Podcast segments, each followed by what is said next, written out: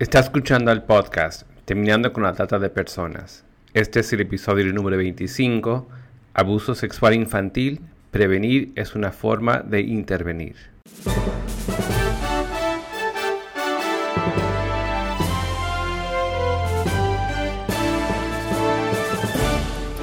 Bienvenido al podcast Terminando con la Trata de Personas. Mi nombre es Gilbert Contreras y mi nombre es Virginia Contreras. A través de nuestros episodios, que se emitirán cada dos semanas, buscaremos empoderarlo a usted con herramientas para estudiar el asunto, ser una voz y hacer una diferencia para terminar con la trata de personas. Múltiples estudios estiman que entre el 70 y el 90% de los menores explotados sexualmente tienen antecedentes de abuso sexual infantil. Es por esto que en este episodio estaremos estudiando la problemática del abuso sexual infantil, conocido como ASI. Recientemente, durante una cumbre celebrada en Wheaton College para abordar la respuesta de la Iglesia Evangélica al abuso a raíz de movimientos Me Too y Church to, la escritora Beth Moore se refirió a sí misma como una sobreviviente de abuso sexual. Ella dijo, Soy una sobreviviente. Mi casa era un lugar inseguro. Mi iglesia era un puerto. Sin embargo, también señaló el silencio respecto al tema del abuso en las iglesias. Ella dijo, ¿qué pasaría si hubiera escuchado a mi pastor o mis maestros expresar lo que estaba pasando? Llamarlo como lo que era, decirme que no tenía que culparme ni avergonzarme. ¿Qué pasaría si la iglesia fuera un lugar seguro al que podría ir y contar lo que soporté? Y si hubiera sabido que no estaba sola, y si hubiera sabido que había ayuda. Qué fuerte, ¿verdad? Precisamente como muchos en nuestra audiencia pertenecen a comunidades de fe, es que queremos en este podcast abordar el tema del abuso sexual infantil para brindar información y recursos y para hablar precisamente de esto en nuestras comunidades de fe. Sabemos que las experiencias de la niñez tienen un tremendo impacto en la victimización y perpetración de violencia en el futuro y en la salud y en las oportunidades de por vida, especialmente las experiencias adversas de la infancia. Entre estas experiencias adversas se encuentra precisamente el abuso sexual infantil. Para conocer más, entrevistaremos a la psicóloga social, magíster y profesora Adriana Ocampo. Buenos días, Adriana. Muy buenos días, Virginia. Dios te bendiga. Un placer para nosotros tenerte hoy en este podcast, determinando con la trata hablando de un tema muy importante para nuestra audiencia, porque en otros episodios hemos hecho referencia a la conexión que tiene el abuso sexual infantil, sobre todo en posibles víctimas de explotación sexual comercial en el futuro. Por eso en este día queríamos eh, definir y, y hablar un poco de lo que es precisamente el abuso sexual infantil. Una bendición para mí estar con ustedes en este espacio y un privilegio poder ser parte de una generación que se está levantando para defender a los niños. ¿Cómo se define entonces el abuso sexual infantil? El abuso es toda acción u omisión, o sea, cuando yo no defiendo a quien tengo que defender, ¿no? Acción u omisión que va a interferir en el desarrollo del niño, de la niña en el desarrollo físico, espiritual, psicológico, sexual de una niña, un niño o un adolescente. El ASI, el abuso sexual infantil, comprende toda actividad sexual en la que el nene, la nena, se ve involucrado con un adulto y hay algo muy importante en este vínculo del abuso que es eh, el poder y el dominio. Para que se dé el abuso hay alguien que ejerce un poder, ejerce un dominio que es el que se transforma en, victimario.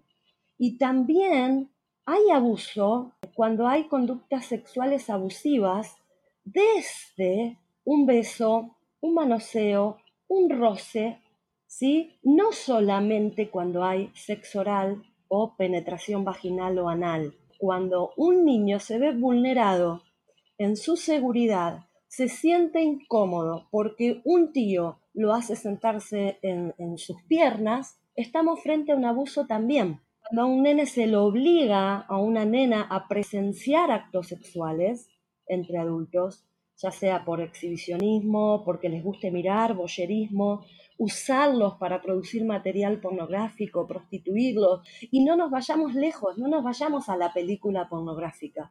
Veamos a un tío, a un primo, ¿sí? a un hermano mayor, haciendo un video casero con dos nenas y pidiéndole que hagan un baile erótico.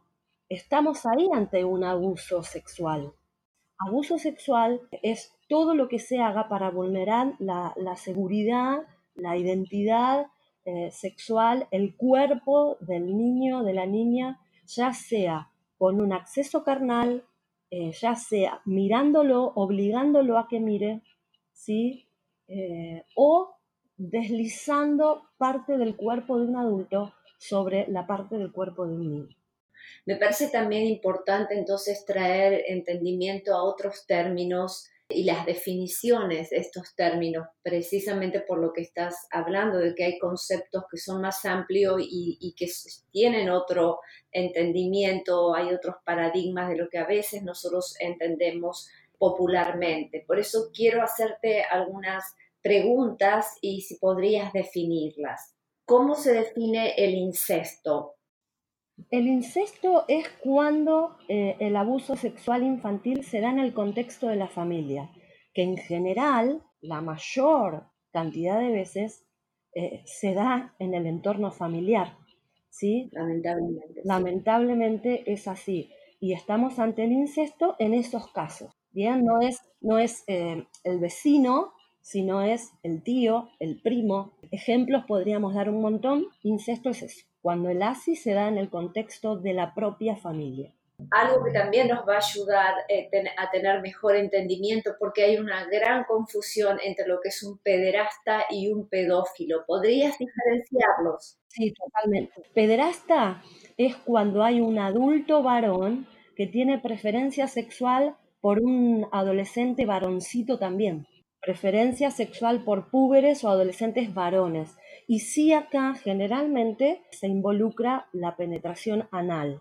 ¿eh? Entonces, pederasta no es cualquier varón que tiene preferencia por los niños, sino el varón adulto con preferencias por un niño, por un varoncito. En tanto, el pedófilo es un adulto varón o mujer, ¿sí? homosexual o heterosexual, atraído hacia los niños, niñas, niños, adolescentes. Es importante porque cuando nosotros nos vamos a presentar, ya sea desde la iglesia, desde la familia, desde la escuela, hacer una denuncia, es muy importante tener en claro de qué estamos hablando. Cuando hacemos intervención y prevención, también poner en palabras exactas y darle las herramientas al niño, a la niña, para que sepa qué es lo que le está pasando. Ponerle nombre, el nombre exacto a las cosas también este otro par de víctima y victimario. ¿Podrías explayarte respecto a esto? Sí, víctima y victimario. Víctima es todo niño o niña que sufre un daño injusto,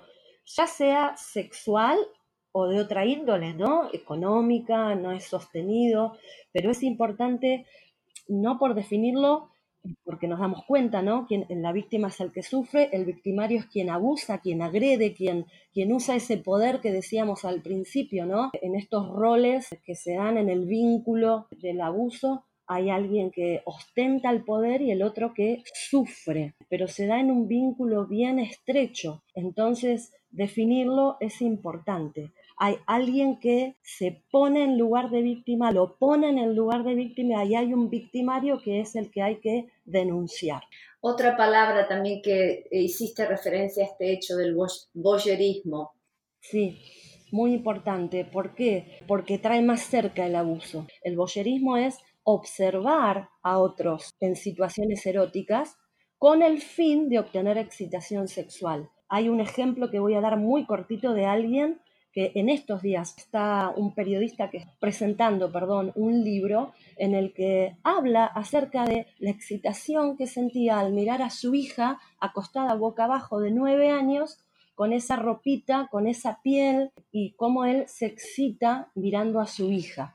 Esto es un libro que está al alcance de todos, que fue parte de la feria del libro, en donde este autor se sentó a firmar a quienes quieren leerlo y compartir esto del disfrute del incesto. Esto es ahora, hoy, acá en Argentina, que tal vez ese padre no tiene un acceso carnal, pero sí le gusta mirar. Y ni hablar de la consecución en esto y la ligazón con la pornografía, eh, la trata de personas, el consumo de los niños para la prostitución, etcétera, etcétera. Bien, boyerismo es a quien le gusta mirar situaciones eróticas. No toca, no besa, no penetra, pero disfruta con esto. ¿Qué es el estupro? El estupro es cuando un mayor tiene relaciones sexuales con un menor.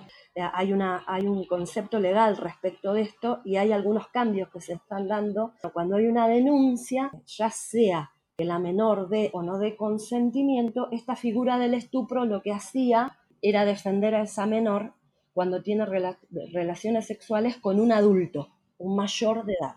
También hemos hablado en otros podcasts acerca de la pornografía. ¿Cómo la definís? La pornografía es cualquier representación en donde hay un niño, ¿no? Para vincularlo con el abuso, en donde hay un niño involucrado en actividades sexuales explícitas, reales o simuladas. Cuando quienes consumen pornografía agotan la excitación mirando adultos, en general comienzan a consumir pornografía infantil. Eh, y de nuevo, acá quiero traerlo cerca esto. En la práctica, uno se encuentra en los barrios con mamás que entregan a sus hijas a la prostitución infantil y le ponen otros nombres. Nena, tenés que ayudarme a mantener el hogar.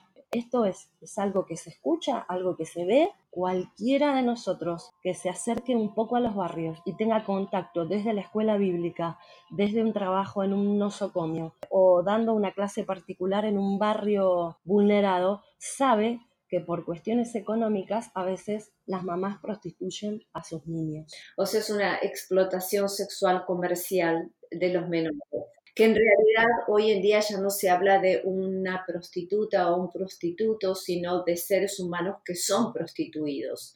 Claro. Bien, y finalmente dos palabras más, la violación y la violencia, dentro de este contexto de lo que estamos hablando. Con respecto a la violación es importante diferenciarla del abuso. La violación es el contacto sexual que se da cuando hay uno que quiere y otro que no quiere, que no da consentimiento voluntario. Puede ser ocasionada por un desconocido o puede ser ocasionada por un marido alcoholizado eh, sobre una esposa, porque también ahí hablamos de violación. Pero ¿por qué necesitamos diferenciarlo del abuso? Porque la violación es más un tema de ocasión y es importante definir y dar herramientas al respecto. La violación, si bien el violador guarda perfiles entonces va a salir tal vez a la calle, como vemos y escuchamos, a buscar una chica con determinadas características. No hay un proceso de construcción de la plataforma de confianza como sí se da en el abuso sexual. El abuso sexual infantil, el ASI, se da en un proceso, en un vínculo, en una relación. Por eso decíamos del incesto, por eso decimos que se da más que nada en el contexto cercano y de la familia. Y la violación es un tema más de ocasión donde se aprovecha y es un acto en general de una vez mientras que el abuso se da en forma reiterada. Y por otro lado, la violencia, como decíamos, el abuso sexual es violencia, la violación es violencia, los golpes son violencia, es toda acción que cause daño físico, psicosocial, emocional, de forma voluntaria. Bueno, muchísimas gracias porque como estabas diciendo al principio es tan importante saber eh, nombrar a las cosas, llamarlas por su nombre, tener entendimiento de todos estos eh, términos que definen realidades que son tristes pero que necesitamos conocerlas. Adriana, ¿qué nos dicen las estadísticas en, en Argentina respecto al abuso sexual infantil? Lamentablemente no hay mucha información no hay estadísticas claras, sí hay estadísticas sesgadas por eh, la ideología, pero en términos generales, Argentina, como toda América Latina y el mundo, está atravesada por el abuso.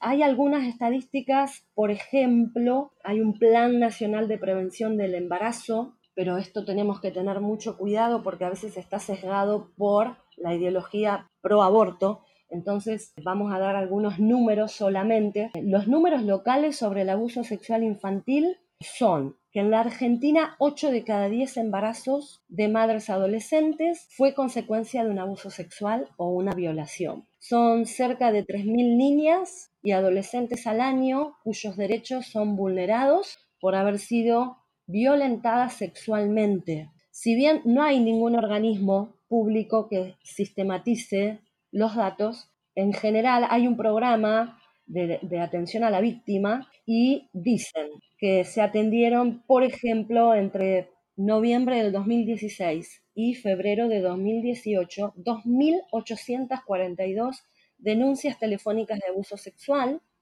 de las cuales 2.094, o sea, el 74%, fueron de abusos a niños, niñas y adolescentes. En general son en la provincia, en la ciudad autónoma de Buenos Aires y el 55% en el resto del país. Otras estadísticas, según el Ministerio de Justicia y Derechos Humanos, dicen que 7 de cada 10 víctimas menores de 18 años eran niñas y algo alarmante, el 38% eran menores de 11 años sea que estamos hablando de casi cuatro nenas de cada diez que son víctimas de abuso son menores de 11 años. Hay algunos datos más, por ejemplo, eh, de la Oficina de Violencia Doméstica de la Corte Suprema de Justicia, dice que se registraron 136 denuncias por violencia sexual eh, para nenas y niños de 0 a 10 años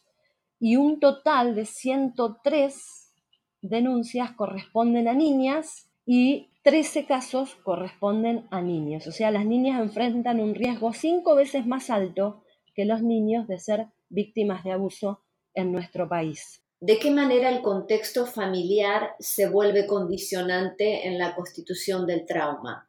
Eh, cuando hablamos de trauma, hablamos de todo lo que genera el abuso, ¿no? La familia es totalmente condicionante. Nosotros somos formados eh, en familia, en el ámbito de la familia.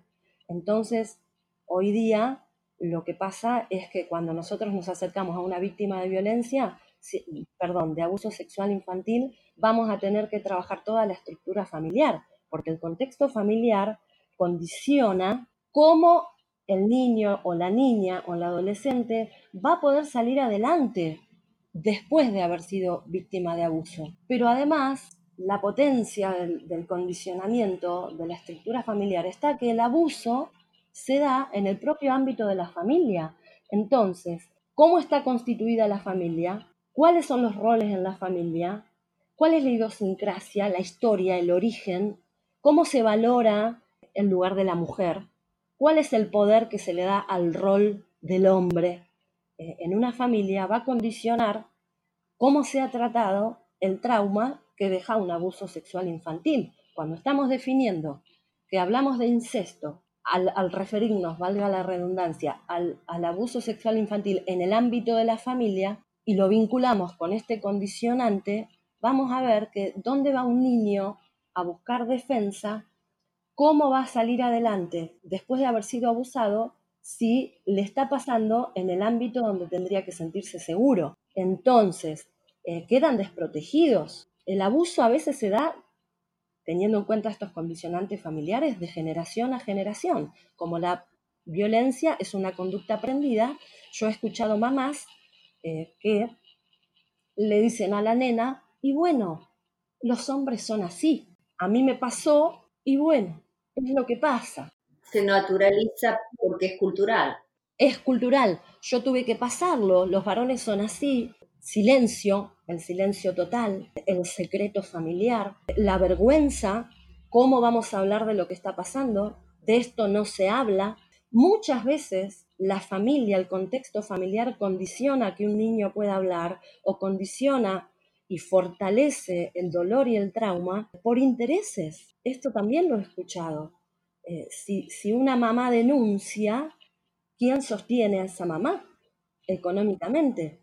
Y uno no puede creer que esto pase, pero esto es una realidad. Entonces, tenemos a una mamá y tenemos a una pareja actual y tenemos a una niña que denuncia que ese padrastro la toca donde no le gusta o no le gusta como la mira, y tenemos a una mamá que mira al costado porque ese padrastro es el sostén del hogar. Y tal vez uno desde su estructura familiar, sus creencias y su propia vida no puede, no puede entender que esto suceda, pero pasa cerquita, pasa todos los días, eh, y por eso el abuso se, se da a lo largo de, del tiempo, ¿no es cierto? El abuso sexual se da generalmente por alguien cercano en el propio hogar y la familia que sostiene una estructura tan patológica como es abuso de generación en generación, jamás va a poder ayudar a un niño a que salga adelante después de haber sido abusado. Hay una complicidad o una naturalización, a eso estás haciendo referencia. Totalmente, sí, es, es totalmente naturalizado, aceptado y silenciado, sí, por miedo, por manipulación, por culpa. Hiciste referencia al trauma y quisiera que te explayes un poquito más acerca de lo que es el trauma y cómo entender, por qué es necesario entender el abuso sexual como un evento traumático. Cuando nosotros hablamos de trauma, si lo, lo llevamos a la medicina, por ejemplo, para entenderlo bien clarito, hablamos de algo que se lastimó, que se hirió, que se rompió. Traumatología habla acerca de esto. De este concepto se derivan las ciencias sociales este sentido de trauma y habla de un acontecimiento en la vida del sujeto que está caracterizado por, por algo muy fuerte, una intensidad eh, insoportable. El sujeto, el niño en este caso, la niña, no puede responder adecuadamente a eso que le pasa. El trauma es algo que quita, le quita al sujeto la posibilidad de adaptación, nosotros hablamos de adaptación activa a la realidad, cuando uno puede día tras día, con las herramientas defensivas que tiene, porque todos tenemos mecanismos defensivos con los cuales vivimos día a día, cuando un hecho es tan fuerte, tan doloroso, que te deja sin la posibilidad de resguardo, estamos ante un trauma. Eso es el trauma. Nosotros nos manejamos no, quiero explayarme a nivel psicoanalítico, pero nosotros nos manejamos a través de un principio de constancia, que quiere decir que nuestra, nuestra psiquis, nuestro sistema va funcionando en un determinado equilibrio. Algunos racionalizamos, otros negamos, y así vamos pasando la vida, en algo que, que nos ayuda a ir por la vida el trauma viene a romper este principio de constancia. Es una emoción muy intensa y deja al niño sin la posibilidad de poder enfrentar el suceso. Los traumas se dividen como en, dos, ¿no? Algo que pasa, que es muy fuerte y pasa una sola vez, o algo que se da en el tiempo. Con el abuso sexual infantil, el trauma tiene, se va construyendo a lo largo del tiempo esta situación traumática y deja al niño sin herramientas para vivir la propia vida. ¿Por qué es necesario entonces entender el abuso sexual como un evento traumático? Evidentemente, si tenemos un hecho que nos quita la posibilidad de adaptarnos al suceso, estamos ante un trauma. No podemos negar que el abuso sexual infantil produce un trauma. Entonces necesitamos comprender cómo funciona cómo este evento traumático lo que va generando en la niñez vulnerada. Algo importante antes de seguir adelante con esto del funcionamiento y la instauración del trauma es comprender que no podemos hacer una relación proporcional del suceso con el trauma que genera. Esto es muy importante. Cuando escuchamos a alguien, cuando escuchamos un relato, quienes trabajamos escuchando a la gente, me ha pasado escuchar testimonios de mujeres de 60 años con un trauma terrible de un abuso sexual infantil en la niñez y cuando empieza el relato lo que me cuenta es que el recuerdo es tremendo de ese abuelo que un día le levantó levemente la pollera. Ese evento produjo un trauma una, fijación en ese momento, un dolor tan profundo, que después de tantos años, de cincuenta y pico de años, esta mujer estaba coartada en su libertad, en su sexualidad, en poder disfrutar su sexualidad por ese evento traumático. Y tal vez alguien que fue abusado de niño con un acercamiento carnal, donde hubo penetración, no tiene la misma potencia el trauma que el de esta mujer a quien solo se le levantó la pollera. Y uno dice, ¿cómo puede ser? Por las herramientas de adaptación que una persona y otra tuvieron. Entonces hay que entender todo lo que genera el evento traumático en el niño y en la niña. Y nunca podemos nosotros valorar qué produce trauma y qué no. No soy yo el que escucha, el que dice, esto es traumático, esto es fuerte, esto es, te hicieron, es terrible lo que te hicieron o es leve lo que te hicieron. Porque el trauma, la potencia del trauma, la define la propia víctima, cómo ese, ese acto afectó su integridad. Eso por un lado. Además, el evento del trauma es algo extraordinario. Decíamos que viene a romper este principio de constancia tenemos. El, el, individuo ya no puede afrontar la vida. Cuando se habla de trauma, se habla de dos tipos de trauma, el uno y el dos. El uno es algo, un accidente, por ejemplo, algo traumático de una sola vez. El abuso sexual es un trauma de tipo 2. ¿Por qué? Porque se da repetidas veces, o sea, es una exposición crónica a un hecho doloroso. Cuando hablamos de abuso sexual infantil tenemos que entender que se da en un proceso. Por eso se diferencia de la violación. Hay una construcción de la confianza. Por eso es la traición que se, que se vive. El abuso sexual infantil es trauma de nivel o de grado 2, de tipo 2. El niño primero eh, el, abusador construye plataforma de confianza, da regalos, este, después va a venir un roce, va a venir eh, un chiste, eh, le va a mostrar una película, después lo va a tocar, después va a venir el abuso, después va a venir la amenaza, todo en un proceso. Y eso va construyendo todo este em, bagaje traumático. Imaginen ir creciendo desde los 3 o 4 años hasta los 14, sumando eventos traumáticos. Cómo deja la estima, la identidad, el propio cuerpo del niño. Por eso es tan importante entender que el abuso es un trauma que hay que tratar. Precisamente porque es tan importante entender que el abuso es un trauma que hay que tratar es que en el próximo episodio continuaremos con este tema y con nuestra entrevistada. Recuerden que pueden escribirnos al correo electrónico contacto arroba terminando con la trata punto org. Repito, contacto arroba terminando con la trata punto org. Y también los invitamos a visitar nuestra página de internet para obtener más recursos www.terminandoconlatrata.org. Repito, www.terminandoconlatrata.org.